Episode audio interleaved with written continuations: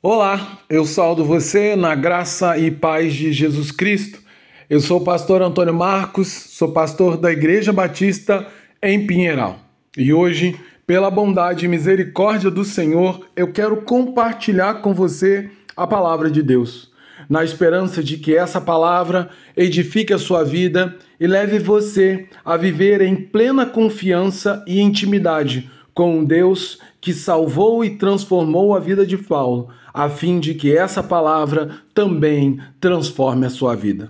Para isso, então, eu quero refletir com você na devocional Paulo, Obra e Vida, com o tema O Início da Vida em Comunhão, no texto que se encontra no livro de Atos, capítulo 9, versículos 9 ao 11 e também o versículo 15, que diz.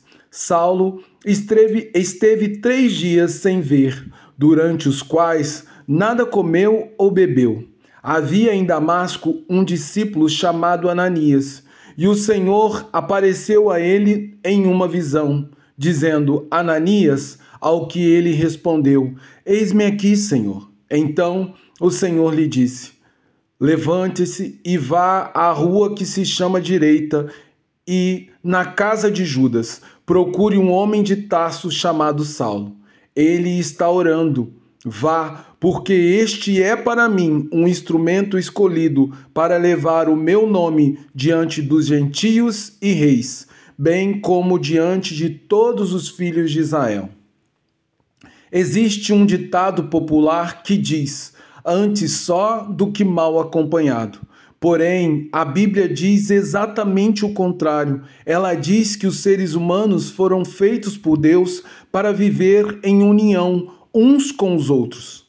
O Saulo, que perseguia os cristãos, parecia ser uma pessoa solitária, amargurada, que vivia impulsionado pelo ódio e pela ira que sentia dos cristãos, fazendo da violência e da morte contra os discípulos de Jesus sua única razão para viver, de forma que temos pouca, pouquíssimas informações sobre a família e os amigos de Saulo, enquanto esse pelejava contra os cristãos.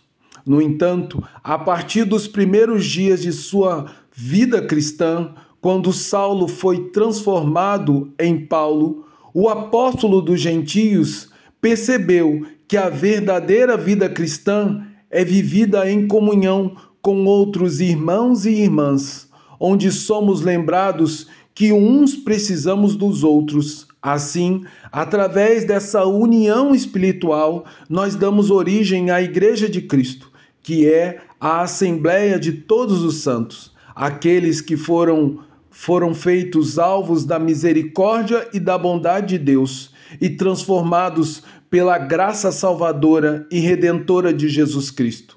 Assim, aquele que antes caminhava sozinho se viu completamente cego fisicamente pela luz do Cristo ressurreto, a fim de que ele pudesse aprender uma lição importante sobre humildade que Paulo jamais iria esquecer durante todo o seu ministério. Todos precisam de ajuda uns dos outros. Por isso, durante sua vida, Saulo caminharia ao lado de seus irmãos e irmãos, porque o cristianismo é vivido lado a lado, um do outro. Dessa maneira, aquele que não precisava de ninguém para cumprir sua missão, pois ele era autossuficiente, escolheu, na sua eterna sabedoria, caminhar junto de outras pessoas no caso, essas, essas pessoas se tornaram seus discípulos. Por isso, Jesus é o nosso eterno exemplo de santidade e também nosso maior exemplo de humildade, porque ele não precisava de ninguém para caminhar a esse, nesse mundo, mas escolheu deliberadamente caminhar ao lado de pessoas, pessoas que não tinham a mesma santidade, mas que através de sua vida e pregação se tornaram santos pelo poder de Jesus. Assim, o apóstolo Paulo, que orava e jejuava há três dias, precisou da ajuda de um outro discípulo de Jesus, cujo nome era Ananias, para orar pela vida de Saulo, a fim de que ele passasse a enxergar novamente e, num ato de singela compaixão e bondade, recebê-lo no seio da comunidade dos cristãos a comunidade na qual, antes da conversão, Saulo foi o principal perseguidor, pois no verdadeiro cristianismo bíblico, uns dependem dos outros. Por isso, todos podem se chamar de irmãos. Logo, eu convido você a aprender essa preciosa lição que Paulo aprendeu a duras custas enquanto sofria a angústia da cegueira, a lição da humildade para reconhecermos que precisamos uns dos outros. Eu também convido você a ser uma bênção na vida dos seus irmãos em Cristo, que precisam de você, como Ananias foi na vida de Saulo.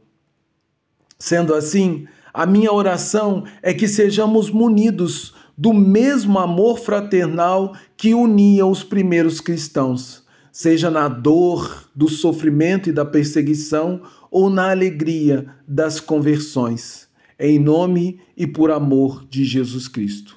Agora, que o amor de Deus Pai, que a graça do Deus Filho e o consolo do Espírito, que ele repouse em nós para que através de nossa união, através de nossa irmandade, o nome de Cristo seja exaltado e o Evangelho seja proclamado no mundo inteiro. Em nome de Jesus. Amém.